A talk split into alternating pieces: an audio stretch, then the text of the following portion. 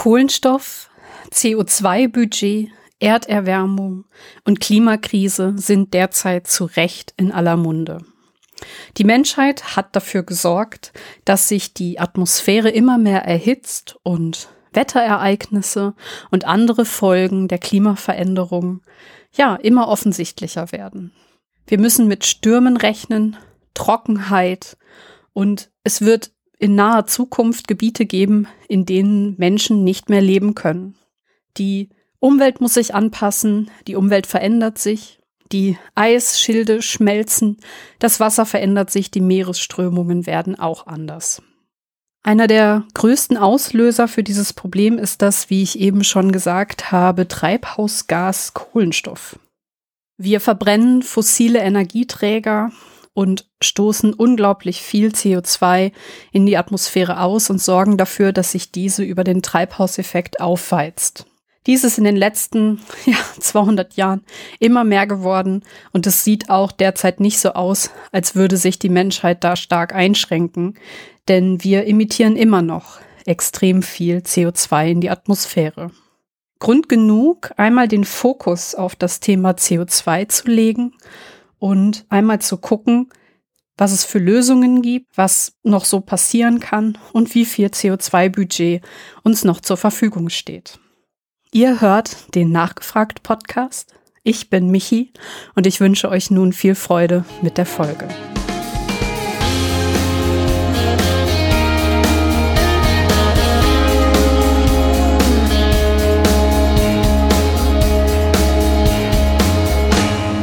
Die Klimakrise, verursacht durch den Menschen, vor allem durch das Einbringen von CO2 in die Atmosphäre.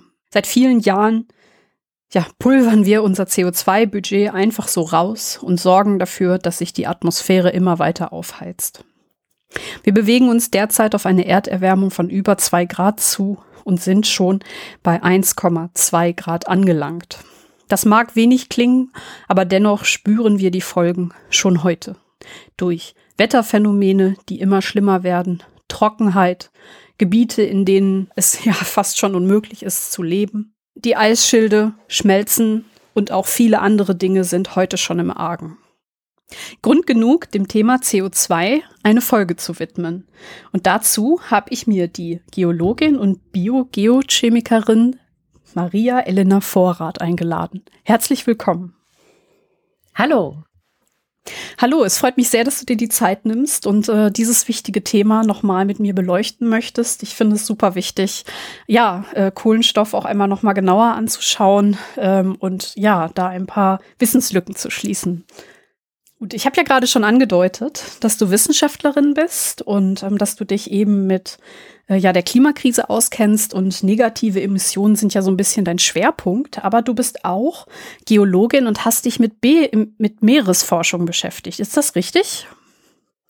Ja, genau. Da komme ich auch ursprünglich her aus der Meeresforschung. Ähm, und dort habe ich mich damit befasst, wie greifen die Organismen, die im Meer leben, beziehungsweise auch die Prozesse, die im Meer stattfinden, ineinander mit der Atmosphäre, aber auch mit der, mit den Sedimenten am Meeresboden, also das heißt äh, mit der festen Erde. Und habe da ähm, als allerersten kleinen Schritt ähm, die Forschung betreten, indem ich eben geschaut habe, wie, äh, wie Phytoplankton ähm, im Meer ähm, das Wachstum stimuliert wird, dadurch, dass Nährstoffe ähm, an der Meeresoberfläche stehen äh, oder, oder an die Meeresoberfläche geschwemmt werden und wie die, wenn sie dann absterben und zu, äh, in, den Meer, in die tiefe Meeresregion sinken, wie sie dann eben Kohlenstoff mitnehmen und zurück in den geologischen Kreislauf führen. Und ähm, das eben einer von sehr vielen Prozessen ist, der äh, Kohlenstoff von der Atmosphäre wieder in andere Sphären der Erde bringt. Und ähm, von diesen Prozessen gibt es sehr viele und die ähm, sind alle miteinander verhakt und äh, interagieren miteinander. Und ähm, das war so ein Schwerpunkt, wie meine Forschung angefangen hat. War das schon immer so, dass du dich äh, in, ja, im Rahmen deiner Geologieausbildung für Kohlenstoff, Klimakrise und Co. interessiert hast oder ist das erst so mit der Zeit gekommen? Also die, das ist ganz erstaunlich, dass bei uns im Studium die Klimakrise eigentlich gar kein Thema war. Wir haben äh, einfach sehr, sehr viel, also man muss einfach sehr viel lernen. Ne? Erdgeschichte ist wahnsinnig lang. es ist viel passiert. Und ähm, es gibt viele Zusammenhänge, die man erstmal verstehen muss, um dann im nächsten Schritt äh, dann weiterzugehen und zu sagen, aha, okay, und jetzt haben wir die Klimakrise und von dem, was wir wissen, können wir abschätzen, das hat die und die Konsequenzen. Und ähm, dieser, dieser zweite Schritt, also was hat das, was ich weiß, wie, wie kann ich damit interpretieren, was es für Konsequenzen für uns hat, die Klimakrise, das hat eigentlich im Studium selber gar nicht so richtig stattgefunden. Und ähm, ja, genau, also das Studium besteht eben hauptsächlich daraus, Wissen, Wissen, Wissen und Zusammenhänge, Zusammenhänge, vor allen Dingen über die, die Vergangenheit der Erde. Und ähm, ja, und äh, erst dann ähm, also als ich dann meine Promotion begonnen hat, habe ähm, über äh, Polarforschung, also das heißt ähm, über die Meereisverteilung in der Antarktis und so weiter, habe ich mich viel äh, mit dem, dem Klima der letzten 20.000 Jahre auseinandergesetzt und ähm, dann eben auch äh, eine Expedition in die Antarktis gemacht und so weiter und oh. dann ähm, die, die Polargebiete sind ja die Gebiete, die sich am allerschnellsten erwärmen. Also die haben ja jetzt schon vier bis fünf Grad Erwärmung regional. Und ähm, da war das Thema dann quasi nicht mehr wegzudenken. Und ähm, man sieht eben auch diese, diese starken Veränderungen und ähm, selbst meine Daten, die ähm, nur dann 200 Jahre in die Vergangenheit gereicht haben und so, da, da war schon auch schon abzulesen, dass wirklich in den letzten 200 Jahren da schon eine Veränderung stattgefunden hat, obwohl das eben ein Teil der Erde ist, der extrem isoliert ist und extrem abgeschieden ist und ähm, eigentlich nicht stark beeinflusst werden sollte, aber man sieht eben da auch schon die Veränderungen. Ja, Atmosphäre hat ja keine Grenzen, ne? Also wenn sich die Atmosphäre immer weiter aufheizt. Ja, die Antarktis hat so einen kleinen Sonderstatus, dass sie ja ein Kontinent direkt am Südpol ist ja. und die Meeresströmungen im Kreis drumherum strömen und dadurch ist es so ein bisschen thermisch isoliert. Ah. Das heißt, wir haben äh, im Inneren der Antarktis immer noch äh, Temperaturen von bis zu minus 90 Grad oder minus 88 Grad oder so. Aber am Rand der Antarktis ähm, wird vor allen Dingen durch warme Meeresströmungen, die jetzt nach und nach die, den Kontinent erreichen, werden eben diese Veränderungen äh, sichtbar. Vor allen Dingen, dass das eben Eis schmilzt und äh, einzelne Gletscher eben wegkollabieren und so. Und ähm, mhm. ja, obwohl das eben so thermisch isoliert ist eigentlich. Das heißt, du hast im Studium so ein bisschen ähm, Handwerkszeug an die Hand bekommen, wie man Zusammenhänge im Erdsystem bewertet und untersucht. Und ähm, als du dann halt quasi aufs Feld gegangen bist, zum Beispiel im Rahmen deiner Polarforschung, hast du gemerkt, ähm, dass man ohne die Klimakrise das, was man da sieht, gar nicht mehr, ja, wie soll ich sagen, erforschen, beurteilen, interpretieren kann. Habe ich das richtig verstanden? Ja, genau, so ungefähr. Und ähm, mir war es also ich habe auch dann in der Promotion schnell gemerkt, so ja, das Klima der Vergangenheit ist ganz nett, aber ich würde gerne mehr an dem sein, was heute passiert und gerne den Zustand des Meeres heute erforschen. Und dann ist mir aber bewusst geworden, dass ähm, der Zustand des Meeres heute schon stark verändert ist. Also das ist nicht mehr vergleichbar mit dem, was vor 50 oder 100 Jahren erforscht wurde und dass wir eben schon gerade in den Ökosystemen äh, Antworten darauf sehen, also was, was passiert, wenn da eine Hitzewelle ist oder, oder wenn die Nährstoffe nicht mehr so mit den Meeresströmungen mitgetragen werden, wie es sonst der Fall ist, weil die Meeresströmungen plötzlich verlangsamt sind oder so. Und man kann, also das, was man heutzutage im Meer beobachtet, ist schon nicht mehr das ursprüngliche wie vor ein paar hundert Jahren. Und das ist äh, schon sehr frustrierend. Was sind das denn für Veränderungen, die du da entdeckt hast oder die äh, die Menschheit entdeckt hat und verursacht? Ja, also es gibt mehrere Sachen. Also zum einen, dass zum Beispiel Meeresströmungen sich jetzt äh, verändern. Ähm, Gerade der, der, das ist viel in der Diskussion, dass der Golfstrom sich zum Beispiel verlangsamt dadurch, dass eben die, ähm, der grönländische Eisschild so stark abschmilzt und ähm, so viel Süßwasser ins Meer geschwemmt wird. Und dieses Süßwasser liegt wie so eine, ähm, also es ist leichter als Meerwasser und es liegt eben so als so eine Wasserlinse auf dem Meer. Das ist eine Beobachtung, die sehr langsam vonstatten geht, deswegen ist sie nicht so ganz eindeutig, aber man kann auf jeden Fall eine Veränderung sehen.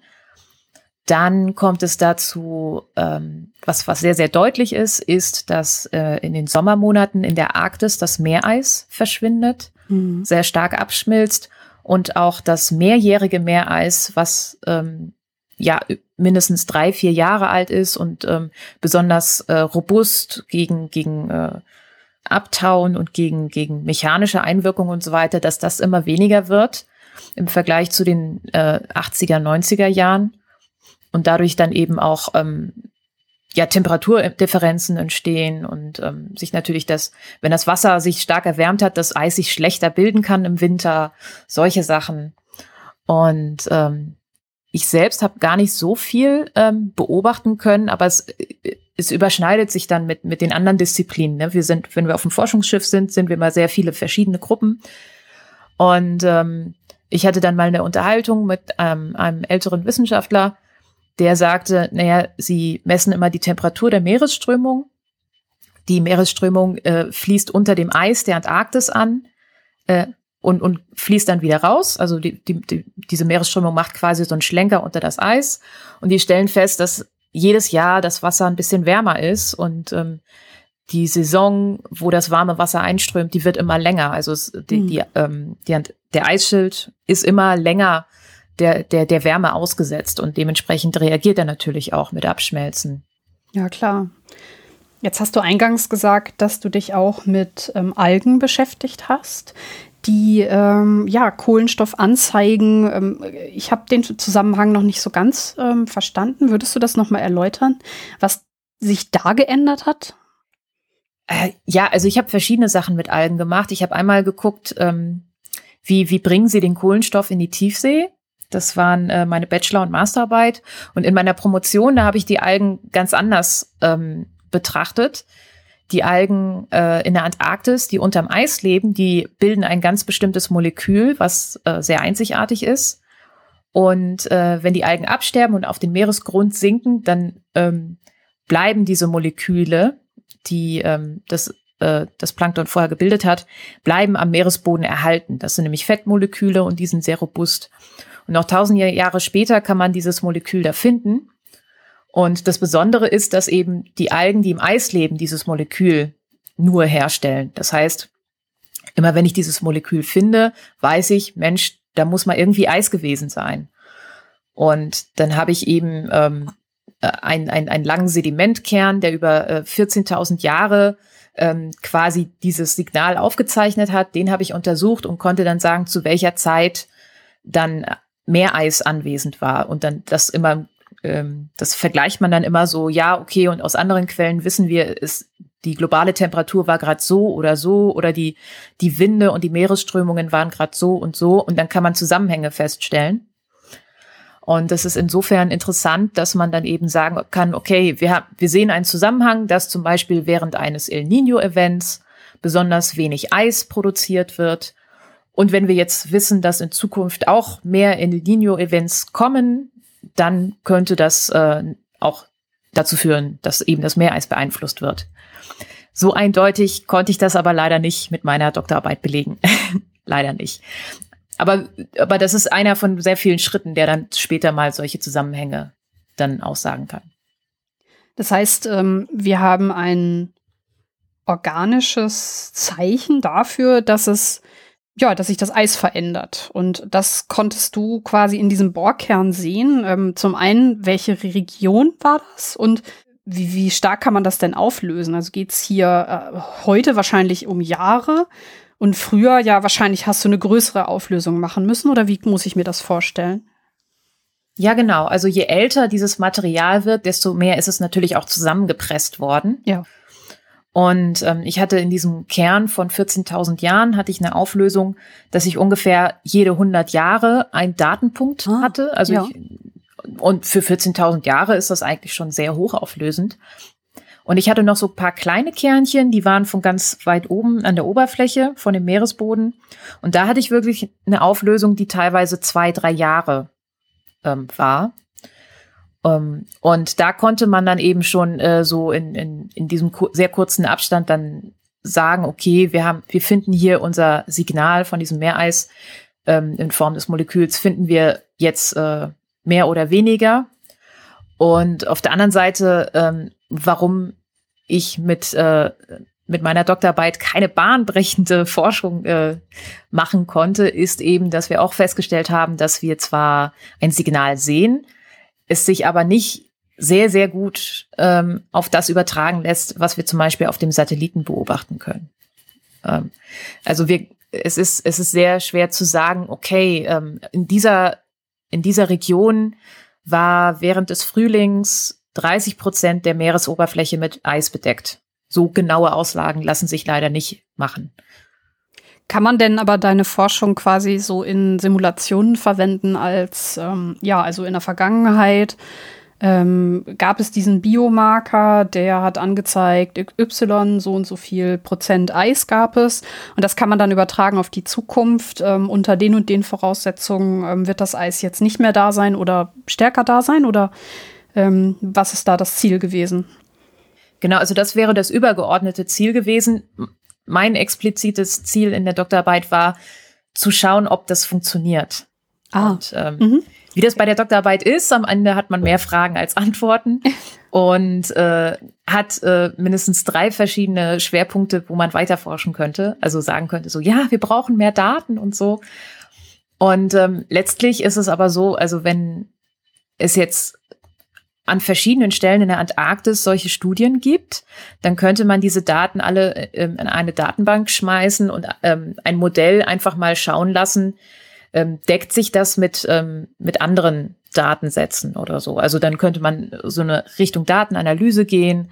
Und wenn man feststellt, Mensch, dieser Biomarker, der ist doch sehr aussagekräftig, dann würde es auch Sinn machen, das mal in die Zukunft zu modellieren und zu sagen, okay, ähm, wir, wir können jetzt vielleicht eine Vorhersage machen für das Meereis in der Antarktis. Und man könnte es wahrscheinlich auch als Alarm äh, Marker, keine Ahnung, benutzen, ähm, dass man halt sagt, oh, okay, wir haben jetzt hier weniger von diesem organischen Material gefunden. Das ist kein gutes Zeichen? Äh, nee, leider nicht, weil ähm, das organische Material sammelt sich ja an, nachdem das Eis dort gewesen ist. Mhm. De, die Alge sitzt im Eis und wenn das Eis schmilzt, dann ähm, drift, driftet die Alge, äh, also sie sinkt ab auf den Meeresboden und erst zwei, drei Jahre später ähm, würde man dann da einen Sedimentkern nehmen und das dann im Nachhinein rekonstruieren können. Okay. Aber man kann eben, ähm, also wenn man, wir, wir wissen ja auch ganz, also wir haben ja ganz gute Daten über, über andere Ereignisse in der Antarktis. Es gibt zum Beispiel im, im Jahr äh, vor 8000 Jahren oder so gab es äh, so einen kleinen Temperaturhüpfer und ähm, wenn wir da jetzt detaillierte Daten hätten von diesen, von diesem Algensignal, dann könnten wir sagen, okay, auf kurzfristige Temperatursprünge reagiert das Meereis gar nicht. So. Ah, ja. Mhm. Zum Beispiel. Ne? Also, und das ist, das ist dann so alles so sehr, sehr feinmaschig und ähm, das in ein Computermodell zu schmeißen für eine Klimasimulation, ich glaube, das ist schon, schon sehr, sehr spezifisch und komplex. Ähm, weswegen ich sagen würde, also meine Doktorarbeit ist einer von sehr vielen Schritten, der gemacht werden muss, dass man das nachher dann verwenden kann.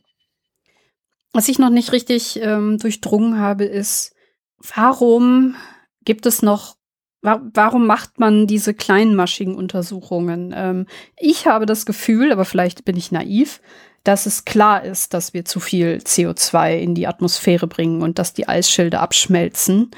Ähm, geht es jetzt hier um eine Verbesserung der Vorhersage noch?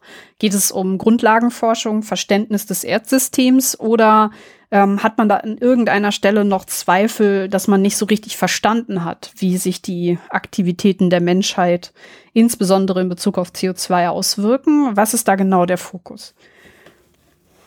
Ja, genau diese Frage habe ich mir auch gestellt während der Promotion und ähm, deswegen habe ich damit auch nicht weitergemacht. Äh, und deswegen mache ich heute das, was ich mache, weil ich eben festgestellt habe, naja, okay, es ist nett zu wissen, wie das Klima der Vergangenheit war und es ist auch äh, nötig, die Zusammenhänge zu verstehen, weil das untersucht man da eigentlich. Ne? Mhm. Wie, wie kann wie wird äh, die, die ähm, oder wie können verschiedene Meeresströmungen eben das, das Meereis beeinflussen und andersrum oder den Eisschild, der in der Antarktis.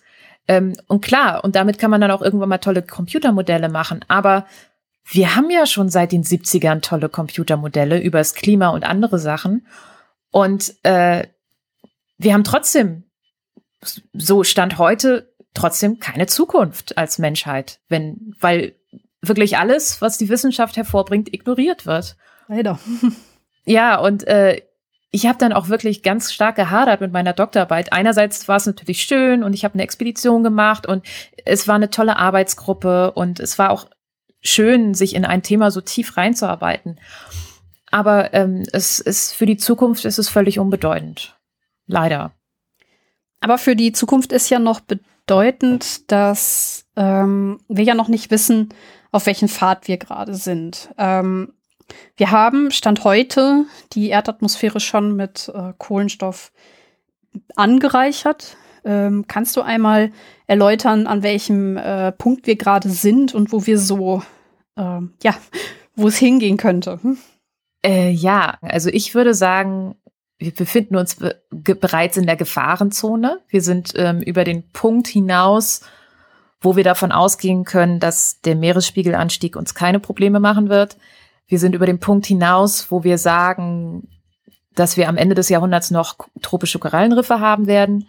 Und wir sind über den Punkt hinaus, wo wir sagen können, wir werden auch im Sommer noch in der Arktis Meereis haben und äh, die, äh, die Schweizer oder die Alpengletscher werden auch noch bis zum Ende des Jahrhunderts durchhalten. Also den Punkt haben wir überschritten. Ähm, es gibt natürlich immer einen kleinen Fehlerbalken und die Chance, dass ähm, all das, was ich aufgezählt habe, nicht äh, verschwindet oder zerstört wird. Aber wie ich schon sagte, äh, Stand heute ähm, mit, es wird quasi alles ignoriert, was die Wissenschaft ähm, gemacht hat, äh, sehe ich da eigentlich keine Hoffnung, dass, dass wir das Ruder in einer Art rumreißen können, dass es ähm, so wirkungsvoll ist, dass wir wirklich diese, diese riesengroßen Brandherde diese sehr stark zerstörten Teile der Erde noch ähm, retten können. Auf der anderen Seite befinden wir uns relativ am Anfang der Klimakrise. Wir sind ja nur bei 1,2 Grad Erwärmung. Das klingt so wenig. Ähm, diese, diese Erwärmung verteilt sich auf der Erde sehr unterschiedlich. Über den Meeren ist sie deutlich geringer, über den, über den Kontinenten deutlich höher, weil eben ähm, die Erde sich äh, dann immer wieder aufheizt und ähm, das Meer ähm, Wärme ganz gut abpuffern kann. An den Polen haben wir eine extreme ähm, Erwärmung von bis zu vier, fünf Grad oder drei bis fünf Grad.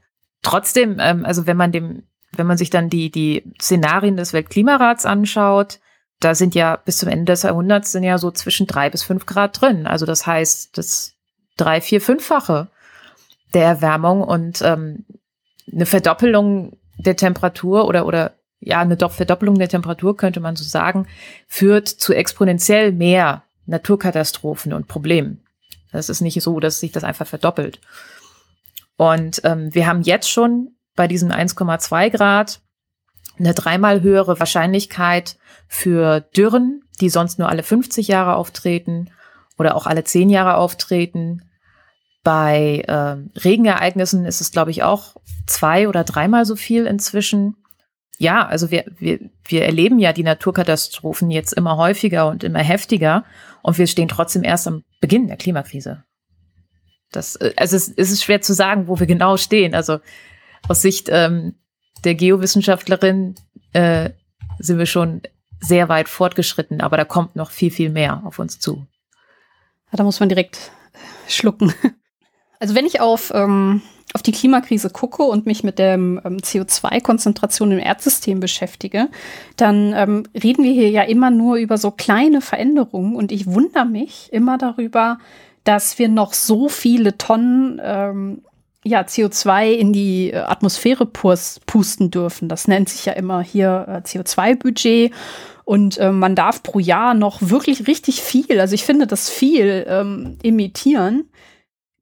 Kannst du einmal was zu den äh, Prozentual, also wie viel Prozent CO2 in der Veränderung, äh, also sich in eine Veränderung umsetzt? Also ähm, wir haben ja gerade auch schon gesagt, ein Grad ist super wenig. Also irgendwie ähm, habe ich noch nicht ganz verstanden, wie CO2-Budget, Konzentration im Erdsystem und diese Temperatur zusammenhängt. Ja, Moment. Äh, also CO2 ist ein Spurengas und ein Treibhausgas. Ne? Das heißt, durch, äh, durch die äh, Strahlung, die äh, auf die Erde von, von der Sonne auf die Erde fällt und die Rückstrahlung, da wird das Molekül zur Schwingung angeregt und strahlt oder reflektiert wieder zurück. Und dadurch kommt es zu einer mehrfachen Erwärmung quasi. Und ähm, jetzt mit dem CO2-Budget und so, das ist alles äh, ganz schön verstrickt und ver verzwickt. Ähm, also ich kann mal so sagen, wir haben seit Beginn der Industrialisierung den CO2-Wert in der Atmosphäre um 50 Prozent angehoben. Ja, inzwischen sogar ein bisschen mehr. Und ähm, da kommt ja gerne so die AfD um die Ecke und sagt, ja, das sind ja 0,0 sowieso Prozent und so weiter. Ja, aber CO2 ist halt ein Spurengas und es ist extrem potent. Es ist ähm, ein viel potenteres Treibhausgas als zum Beispiel Wasserdampf. Wasserdampf ah. kann auch mhm. Treibhauseffekt erzeugen, aber die Wirkung ist so gering, ähm, dass äh, ein, ein Molekül Wasserdampf gegen ein Molekül CO2 äh, ja schlecht aussieht. Ähm, jetzt verstricke ich mich ein bisschen. Ähm, aber ähm, es, Wasserdampf ist auch ein Treibhausgas natürlich und weil wir sehr, sehr viel Wasserdampf in der Luft haben, ist auch der Großteil der Erwärmung ähm, der Erde auf Wasserdampf zurückzuführen. Ohne Treibhausgase grundsätzlich wäre die Temperatur der Erde bei, ha, jetzt lass mich nicht raten, äh, minus 18 Grad ungefähr. Und mit all diesen Treibhausgasen, die wir haben, also Wasserdampf, aber auch CO2, Methan und so weiter, da sind wir dann bei muckeligen ungefähr 15 Grad. Und ähm, das ist ganz cool, weil sonst ähm, hätten wir es als Menschen sehr schwer gehabt, uns zu entwickeln. Ja. Und jetzt ist aber so, dass wir halt eben 50 Prozent mehr CO2 in die Luft gepustet haben. Bei Methan sind es mehr als 150 Prozent mehr. Und ähm, ja klar, dann verändert sich die Temperatur. Und ähm, Temperaturveränderung heißt eben auch eine Veränderung der, der atmosphärischen Prozesse, weil die nämlich immer dem Natur, ähm, dem Temperaturausgleich ähm, entgegenstreben. Das äh, beeinflusst wiederum die, die Meeresströmungen, äh, die Verteilung von äh, Regenmustern und äh, Trockenheitsperioden äh, und die ganzen äh, saisonalen Verteilungen und so weiter. Und dadurch kommen dann eben, ja, ver so, solche Veränderungen im Erdsystem zustande, wo wir Menschen dann anfangen müssen, uns anzupassen und ähm, zu einem gewissen Punkt dann nicht mehr anpassen können. Es ist so wichtig zu beachten, dass wir hier zwar über kleine Veränderungen sprechen, aber die haben einen großen Einfluss und es ist einfach sehr, ich würde sagen, naiv und vielleicht auch ein bisschen äh, zu Mensch äh, also zentriert, ähm, dazu sagen, okay, also nur weil mir das wenig vorkommt, ähm, kann das ja nichts machen. Also ja, vielleicht ist ja. das so ein bisschen das, was wir daraus ziehen müssen. Ja. Es gibt so ein ganz schönes ähm, Experiment, wo jemand äh, eine extrem geringe Menge Tinte ins Wasser gibt und man aber sieht, dass die, dass das Wasser sich gleich blau färbt und eben dann nochmal 50 Prozent mehr Tinte hinzufügt und man sieht eben deutlich eine Farbänderung. Und äh, so ist das dann eben. Also so, das ist so ver dann vergleichbar mit dem CO2. Es ist zwar in sehr geringen Konzentrationen da, aber wenn man einfach mal 50 Prozent dazu tut, dann hat das natürlich eine Wirkung. Punkt. Und ähm, ja, und du, also genau, du, ähm, es, es ging noch um das Thema CO2-Budget. Und äh, das ist halt, ähm, wie, wie soll man das sagen? Also, das ist so eine, ähm, ein Begriff, wie, wie viel CO2 dürfen wir noch ausstoßen, damit wir physikalisch gesehen unterhalb einer bestimmten Erderwärmung bleiben. Und da haben dann kluge Leute hin und her gerechnet beim Weltklimarat und haben gesagt, okay, mit einer Chance von zwei Drittel dürfen wir, um unterhalb von 1,5 Grad zu bleiben, noch so und so viel CO2 ausstoßen, beziehungsweise CO2-Äquivalente. CO2-Äquivalente meint, ähm, die, die, ähm, das heißt, wenn ich zum Beispiel Methan ausstoße, was eine höhere ähm, Treibhauswirkung als CO2 hat, dann rechne ich das in, in CO2 um. Also ein Methanmolekül wäre so viel, als würde ich 25 CO2-Moleküle ausstoßen und das ist dann eben dieses Äquivalent. Und mhm. ähm, dieses CO2-Budget kann man dann eben in CO2-Äquivalenten ausdrücken, ähm, damit es eben alle anderen Treibhausgase auch mit berücksichtigt.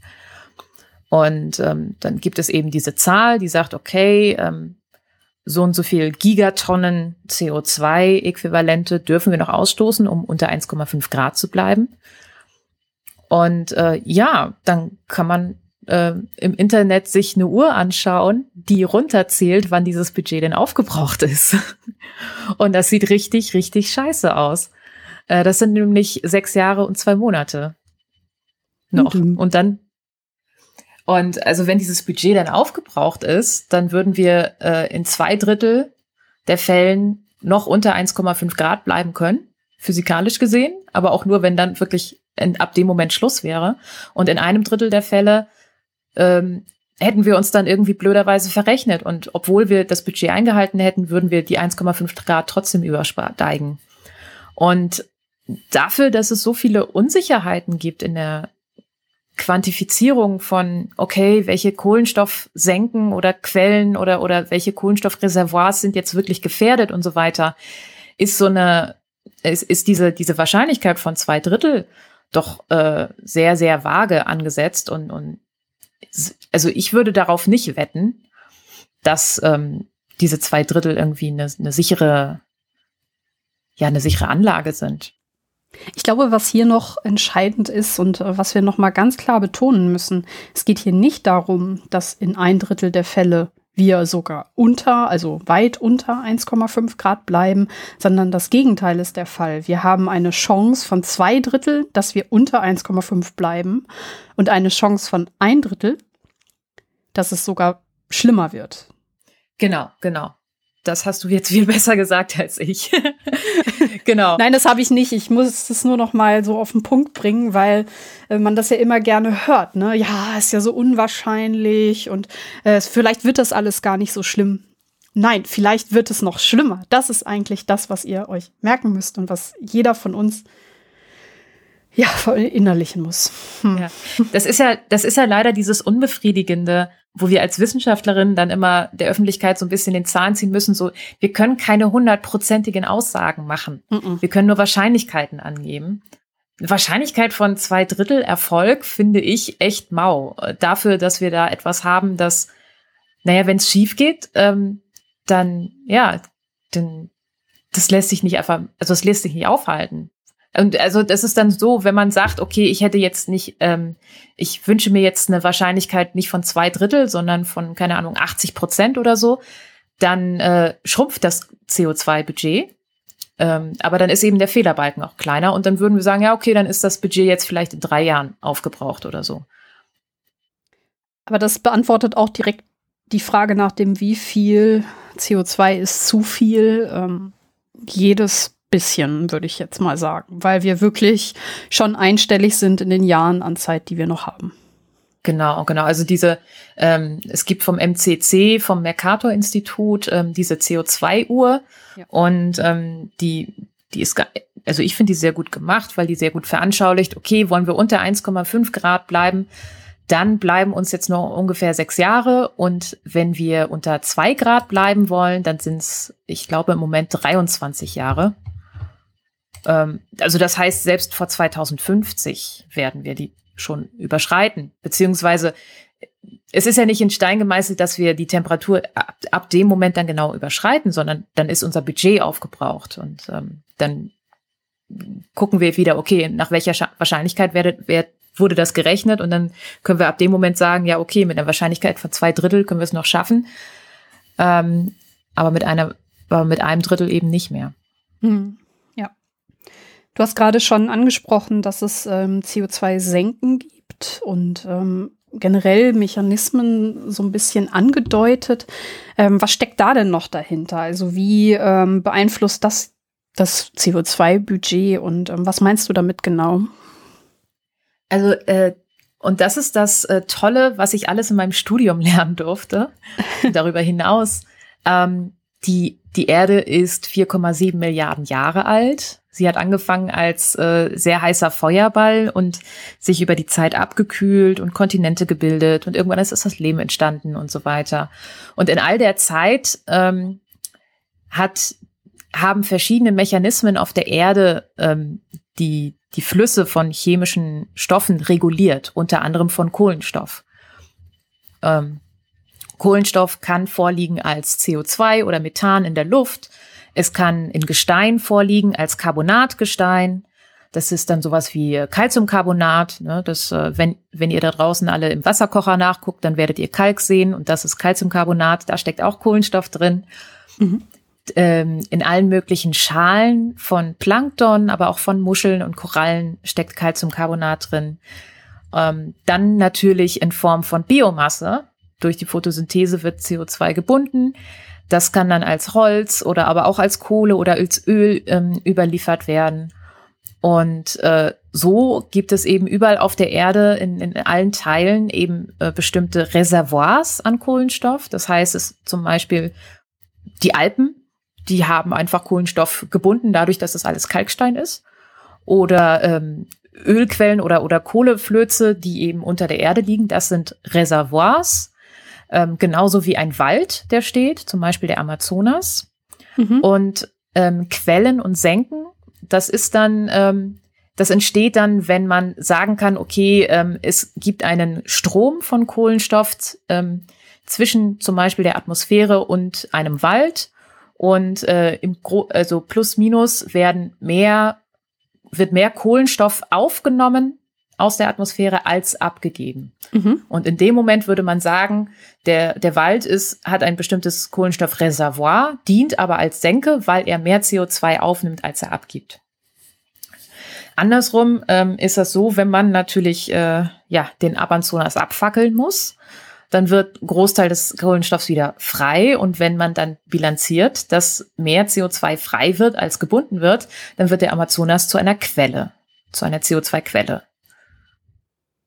Was würdest du sagen, welche ähm, Senken sind denn im Moment äh, gefährdet, entweder durch die Klimakrise oder weil auch da der Mensch irgendwie eingreift? Also laufen wir Gefahr, dass bestimmte Senken ähm, zu Quellen werden, was wir vielleicht jetzt noch gar nicht so auf dem Schirm haben?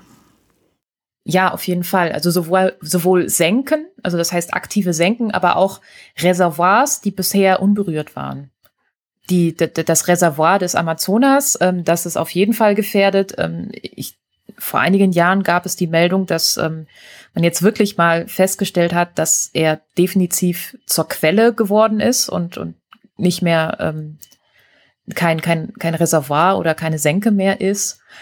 Dann gibt es ein unfassbar riesiges äh, Kohlenstoffreservoir im Permafrostboden. Mhm. Das heißt, äh, organische Masse, die eben auch Kohlenstoff enthält, ähm, ist dort im Boden eingefroren und sobald der Boden äh, auftaut, ähm, werden eben Mikroorganismen, die dort leben, aktiv.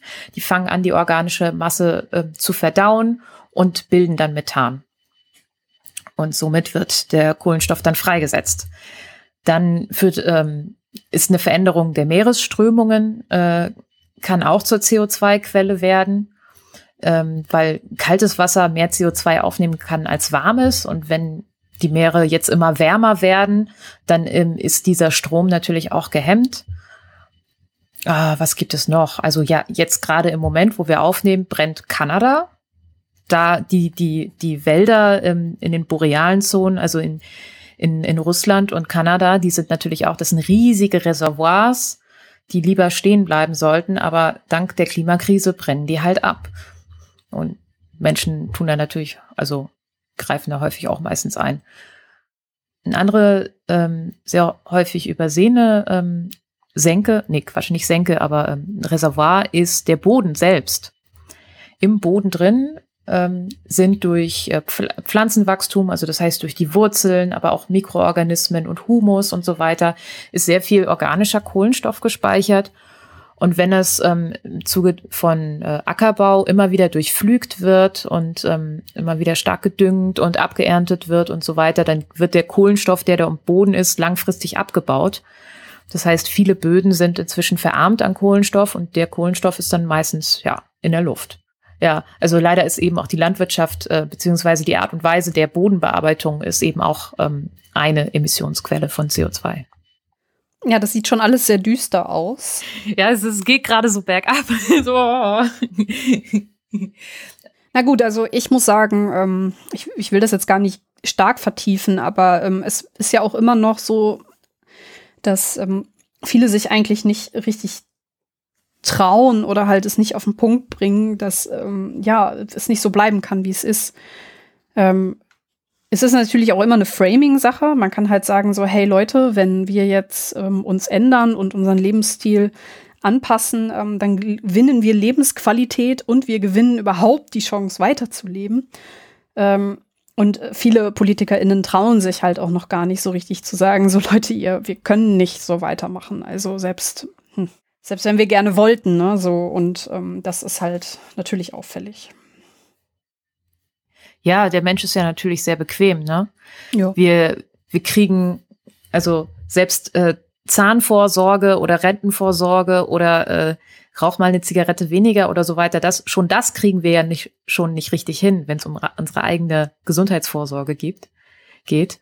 Und wenn man dann sowas Diffuses hat, wie, ja, mehr Wirbelstürme in Bangladesch oder so und ähm, es kann sich niemand richtig äh, vorstellen, wie dessen eigenes Leben dadurch eingeschränkt wird und auch erst in Zukunft und so, ähm, dann ist es einfach nur unbequem und es wird natürlich ausgeblendet.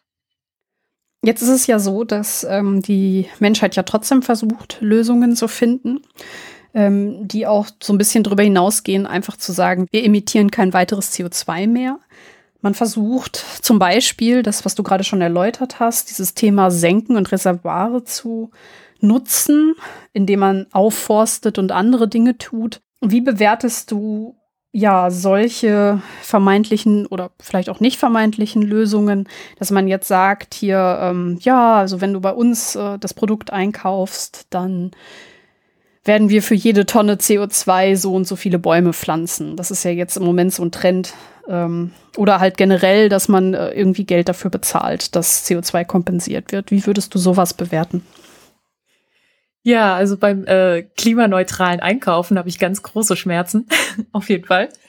Ich, ich forsche ja daran, ne? wie kriegen wir den Kohlenstoff wieder zurück ins Erdsystem, raus aus der Luft.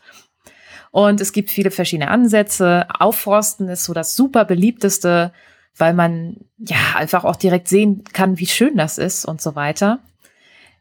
Das ist aber nicht so gut funktioniert. Das wollte jetzt lange Zeit keiner hören. Und inzwischen ähm, gab es ja so den ein oder anderen Skandal, dass die CO2-Zertifikate von Aufforstungen falsch gezählt wurden oder äh, es gar keine Aufforstung gab und trotzdem das verkauft wurde und so weiter. Und äh, ich denke mir immer, ich gehe durch den Supermarkt, ich kann alle Produkte klimaneutral einkaufen, es steht überall drauf. Und wenn ich dann eingekauft habe, denke ich mir so, naja, wenn ich jetzt einen klimaneutralen Einkauf hatte, wieso haben wir dann immer noch eine Klimakrise? Da kann irgendwas nicht stimmen. Und äh, so ist das leider. Aufforstung äh, verliert leider immer weiter sein, sein, sein Ruf.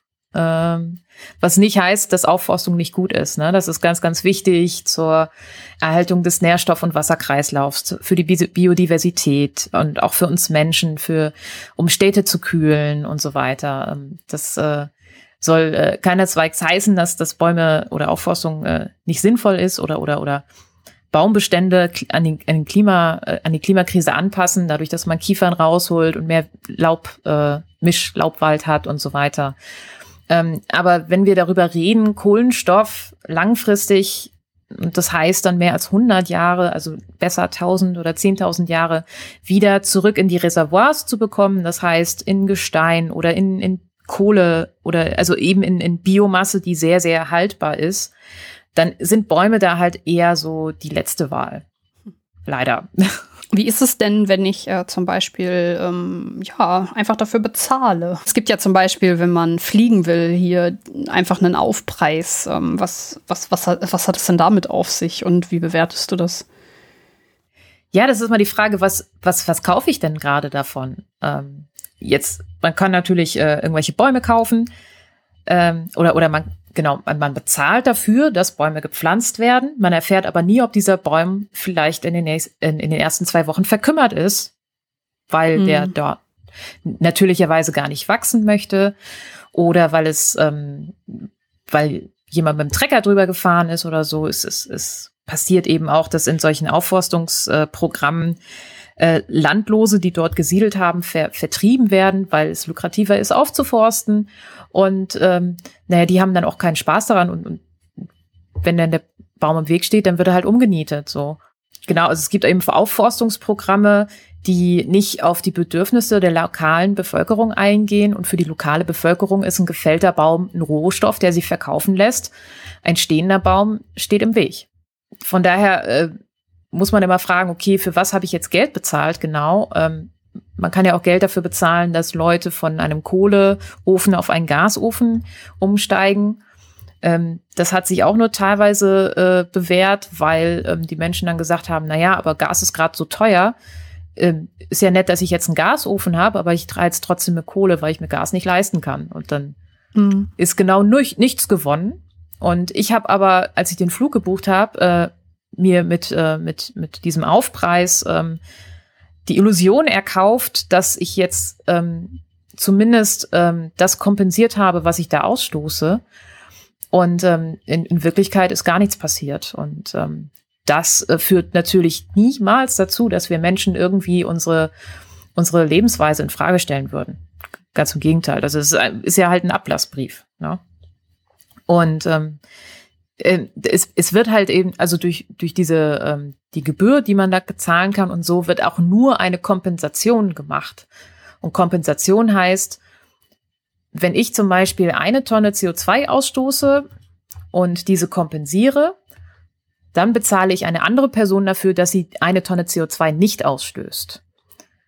Dann habe ich aber netto eine Tonne CO2 mehr in der Luft, weil ich habe meine ja ausgestoßen. Ich habe nur verhindert, dass die andere Person noch eine weitere Tonne ausstößt. Ne? Also hätte ich das nicht bezahlt, diesen Betrag, dann wären jetzt am Ende zwei Tonnen CO2 mehr äh, in der Luft. Aber dadurch, dass ich die Kompensation gemacht habe, sind es nur eine Tonne mehr. Und das Problem ist halt, es ist mehr CO2 in der Luft. Ähm, idealerweise sollte ich gar nichts ausstoßen oder ganz, ganz äh, vorbildlich wäre, wenn ich dafür sorge, dass das CO2 wieder rausgeht aus der Atmosphäre. Und das kann man mit Kompensation überhaupt nicht erlangen.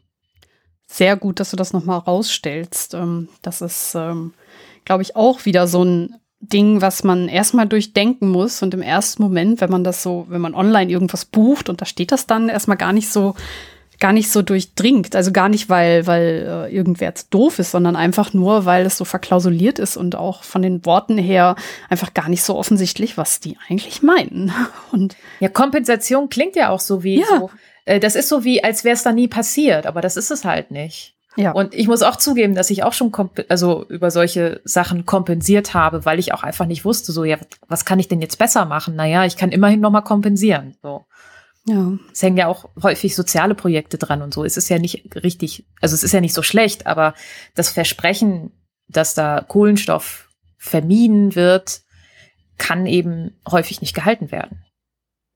Jetzt ist es aber ja nicht nur so, dass man ähm, Kompensation und Aufforstung sehr häufig findet gerade in der Politik äh, wird ja immer davon gesprochen, ah, wir müssen das äh, CO2 irgendwie aus der Atmosphäre holen. Das werden wir schon in ein paar Jahren hinbekommen.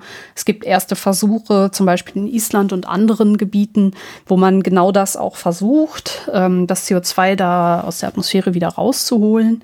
Ähm, ich nenne das jetzt mal, man spricht in der Politik immer von so Wundertechnologien, die dann irgendwann uns den Arsch retten.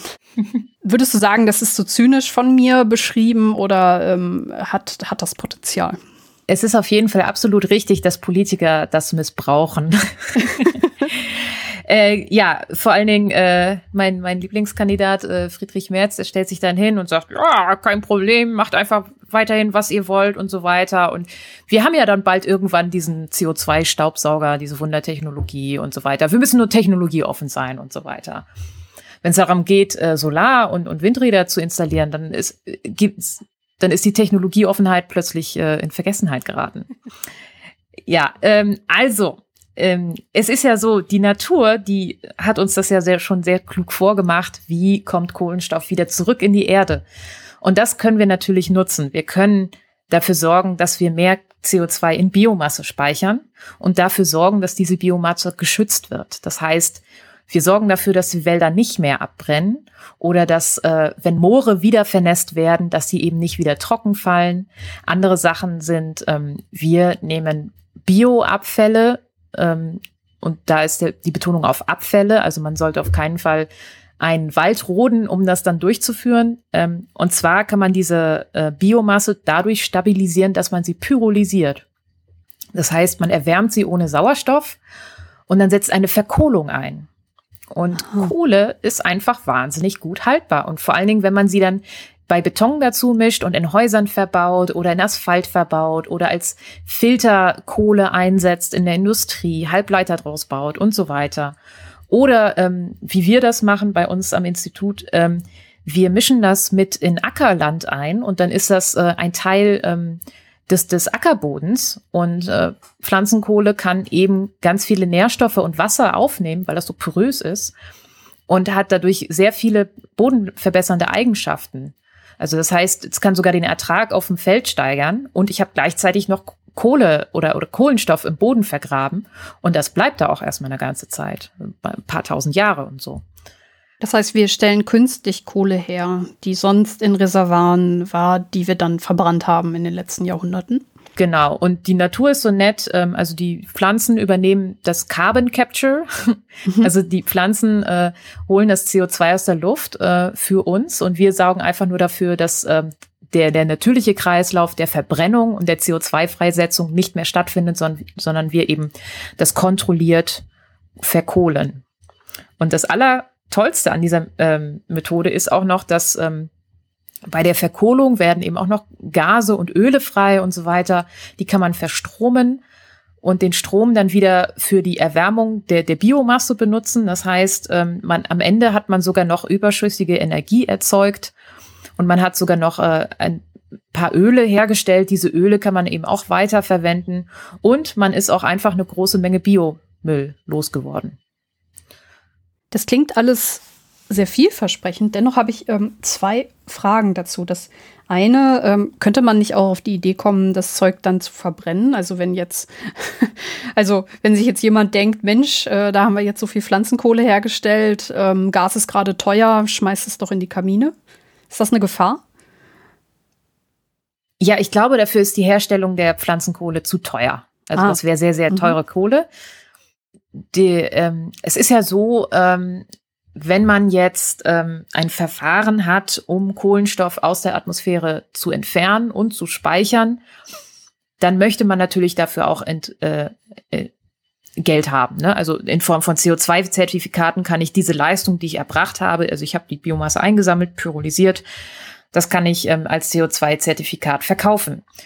Und dann muss ich aber auch sicherstellen, dass die Kohle auch nicht wieder verbrannt wird, sondern dass sie dann entweder eben als Baustoff oder als ähm, Bodenverbesserer weiterverwendet wurde. Und mhm. ich muss garantieren können, dass eben das nicht zweckentfremdet wird.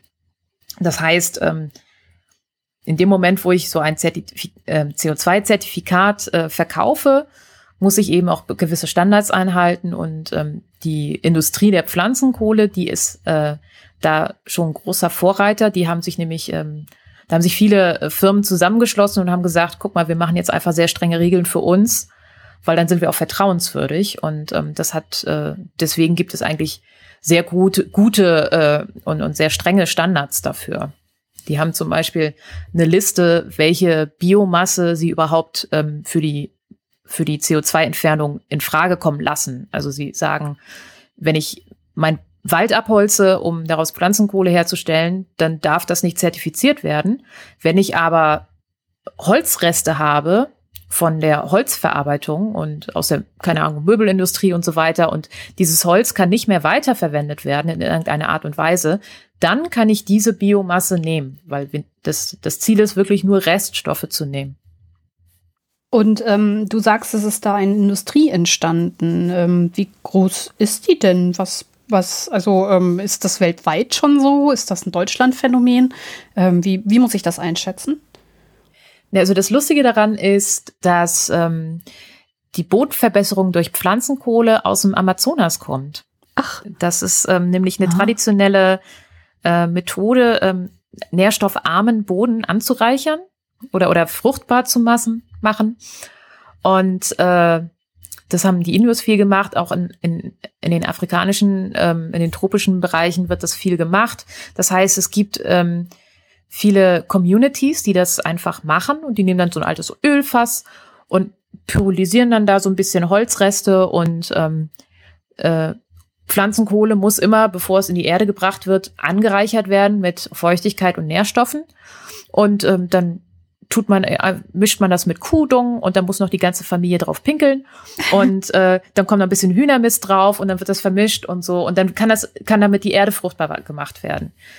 Das heißt, es gibt ähm, in es gibt schon eine sehr traditionelle Form der Industrie quasi, also überall da, wo traditionell ähm, ja, Landwirtschaft betrieben wird. Und die, die neue, moderne Industrie, die sitzt wirklich hauptsächlich in Europa und Nordamerika. Das sind ganz moderne Pyrolyseanlagen, die eben auch ganz genau bestimmen können, okay, wie viel Energie haben wir jetzt bei dem Prozess erzeugt und welche Emissionen hatten wir. Es gibt immer einen kleinen Teil Emissionen. Aber ähm, im Vergleich zu dem, was man dann eben im Feststoff gespeichert hat, ist es äh, geringfügig. Und da, die, die verwenden dann nur bestimmte Sorten von Biomasse, damit sie eine gleichbleibende Qualität der äh, Pflanzenkohle haben, weil man für verschiedene Anwendungen verschiedene Eigenschaften braucht, eine bestimmte Porosität oder Haltbarkeit oder so. Und das ist sehr, sehr hochmodern. Und ähm, die, ähm, soweit ich weiß, ähm, ist diese Industrie im, Moment, im Moment sehr stark am Wachsen ähm, und hat eine Kapazität um etwa 100.000 Tonnen CO2 ähm, im letzten Jahr, glaube ich, war das die Zahl, ähm, um 100.000 Tonnen CO2 ähm, in, in Pflanzenkohle umzuwandeln. Das wäre nämlich jetzt meine letzte Frage gewesen. Wie viel äh, bringt das denn? Also, ähm, du hast jetzt eine Zahl genannt. Ähm, würdest du sagen, dass uns die Pflanzenkohle in Anführungszeichen rettet? Nein, ähm, aber aber also es gibt ja noch andere äh, Methoden und ähm, die Pflanzenkohle ist dadurch, dass sie eben auch so aus so einem traditionellen Hintergrund kommt, ähm, im Moment die weltweit führende Methode, mit der das meiste CO2 bewusst mhm. von uns Menschen gebunden wird. Ähm, es gibt natürlich auch noch ähm, Landschaftspflege in Form von Aufforstung und so weiter, das äh, zieht natürlich oder das bindet natürlich auch CO2, aber es gab jetzt gerade im, im Januar einen Bericht darüber, so, naja, wie, wie viel CO2 binden wir denn jetzt gerade im Moment und wo müssen wir in der Zukunft hin? Und dann hat man deutlich gesehen, dass, okay, Pflanzenkohle ist eine der weit, weit entwickelsten äh, Technologien im Moment. Und Technologie ist immer so ein komischer Begriff. Im Grunde ähm, arbeitet man ja mit der Natur zusammen. Ich sage mal so, wenn jemand seinen Job hinschmeißen will, um was Sinnvolles zu machen im Leben, ich glaube, es gibt viele offene Stellen in der Pflanzenkohleindustrie. Und ich glaube, Quereinsteiger sind da auch immer willkommen. Ich weiß nicht, ob man das so fragen kann, ob man das überhaupt beantworten kann. Gibt uns die Pflanzenkohle-Technik ein paar Jahre mehr in dieser Rechnung, äh, wie viel Budget wir noch haben? Oder ist das eigentlich gar nicht zulässig, das so zu fragen? Naja, im Moment emittieren wir ja so ungefähr 40 Gigatonnen CO2 im Jahr. Das heißt, wenn wir jetzt in der Lage wären, 40 Gigatonnen CO2-Äquivalente ähm, mit äh, der Pflanzenkohle innerhalb von einem Jahr ähm, wieder zu binden, dann hätten wir ein Jahr gewonnen. Wir sind im Moment, ähm, es gibt im Moment gibt es ungefähr zwei Gigatonnen CO2-Bindung jedes Jahr. Und davon ist aber nur ein Promille dieser, also nur ein Promille dieser Menge entfällt auf die Industrie, die bewusst CO2 aus der Atmosphäre zieht. Und davon wiederum ist zwei Drittel Pflanzenkohle. Das heißt, die Menge ist super klein. Und äh, wir können uns, äh, also Stand, Stand heute äh, mit der Menge, die wir an CO2 binden, können wir uns vielleicht ein paar Sekunden kaufen das ist ja so, äh, ähm, wir, wir, äh, um Pflanzenkohle herzustellen, brauchen wir einfach Bioabfälle. Wenn wir die alle eingesammelt haben und pyrolysiert haben, dann äh, müssen wir gucken, dass wir neue Bioabfälle geben, äh, kriegen. Und äh, da muss man auch sagen, ja, okay, irgendwann ist auch mal Schluss. Also wir können eigentlich nicht unendlich viel Bioabfälle erzeugen. Ähm, und es, es, gibt, es gibt einfach physikalischen Limit. Wie viel kann man C an CO2 binden? Und dann gibt es immer so ähm, Hochrechnungen von Leuten, die viel rechnen den ganzen Tag und die sagen, wenn wir alle Methoden der CO2-Bindung zusammenrechnen und ein wahnsinniges Wachstum dieser Industrie haben, dann haben wir hoffentlich im Jahr 2050 10 Gigatonnen CO2 zusammen. Also dann können wir jedes Jahr 10 Gigatonnen aus der Luft ziehen. Und das ist ein Viertel von dem, was wir heute ausstoßen. Das heißt, selbst wenn wir, selbst wenn unsere feuchtesten Träume wahr werden würden, würden wir nur ein Viertel von des Problems beseitigen können, was wir heute haben. Das heißt, wenn wir nicht drastisch die Emissionen reduzieren, dann hat äh, die, die Bindung von CO2 keine bis sehr geringe Auswirkungen auf die Klimakrise. Gut, dass du es nochmal rausstellst. Genau. Jetzt hast du ja gesagt, dass es noch andere Methoden gibt. Ähm, du hast, glaube ich, gerade gesagt, zwei Drittel ist die Pflanzenkohle-Methode. Da bleibt ja noch was. Ähm, was sind das denn noch für, ähm, ich nenne das jetzt mal natürliches Climate Engineering? Ich glaube, das ist ein Begriff, den du auch benutzt. Ähm, was, was kann denn da noch helfen, CO2 zu binden? Ja, man streitet sich da immer gern mit Leuten drüber, ob das jetzt natürlich ist oder nicht, weil selbst mit dem Auto irgendwo hinzufahren, mit dem Spaten Loch zu graben und einen kleinen Baum da rein zu pflanzen, ist ja nicht mehr ganz natürlich. äh, also irgendwie, irgendwie, genau, also, oder ich würde immer sagen, wir arbeiten mit der Natur zusammen und ähm, in dem Moment, wo das CO2 wieder raus will in die Luft, da greifen wir dann ein mit ein bisschen Technik. Also, mhm. ne, wir lassen die, die, die Pflanzen wachsen und so weiter und anstatt dass sie dann verbrennen, pyrolysieren wir sie lieber und machen daraus noch einen wertvollen Rohstoff. Also andere, äh, andere Möglichkeiten, die es noch gibt, das ist zum Beispiel das, was in Island steht. Ähm, da steht eine große Anlage, die einfach sehr viel Luft ähm, durch einen großen Ventilator dreht und äh, darin äh, befinden sich eben, oder das ist so eine Art Filteranlage, wo CO2 abgeschieden wird äh, mittels Aminwäsche. Das heißt, die, die Moleküle bleiben irgendwie da hängen. Das äh, kann man bestimmt irgendwo sehr schlau nachlesen. Ich bin nicht, bin keine Expertin dafür. Aber damit ähm, kann man dann eben das CO2 aus der Luft abscheiden und aufkonzentrieren. Und äh, dann wird es äh, in konzentrierter Form in Wasser gemischt und dieses Wasser wird in die Erde gepumpt. Und das Tolle an Island ist, das ist einfach ein riesengroßer Klotz Basaltgestein. Das ist ja eine Vulkaninsel, die noch relativ jung ist. Und Basaltgestein ähm, ist ein ganz dolles Zeug, denn es ist so, wenn Wasser, CO2 und Basaltgestein aufeinandertreffen, dann bilden Wasser und CO2 eine leichte Säure. Das ist die Kohlensäure. Das kennen wir alle aus, mhm. aus ne, Getränken und so. Und diese leichte Kohlensäure, die schafft es, ähm, das Basaltgestein dann aufzulösen. Das ist ein chemischer Prozess. Und in dem äh, verändern sich dann die Moleküle, die beteiligt sind. Und das CO2, das verwandelt sich dann in Bicarbonat. Hm. Das ist dann kein Gas mehr, sondern das ist ein Stoff, der ist gelöst im Wasser. Und Bicarbonat ist äh, ein ganz natürlicher Stoff, der ist in jedem Mineralwasser drin. Das trinken wir jeden Tag.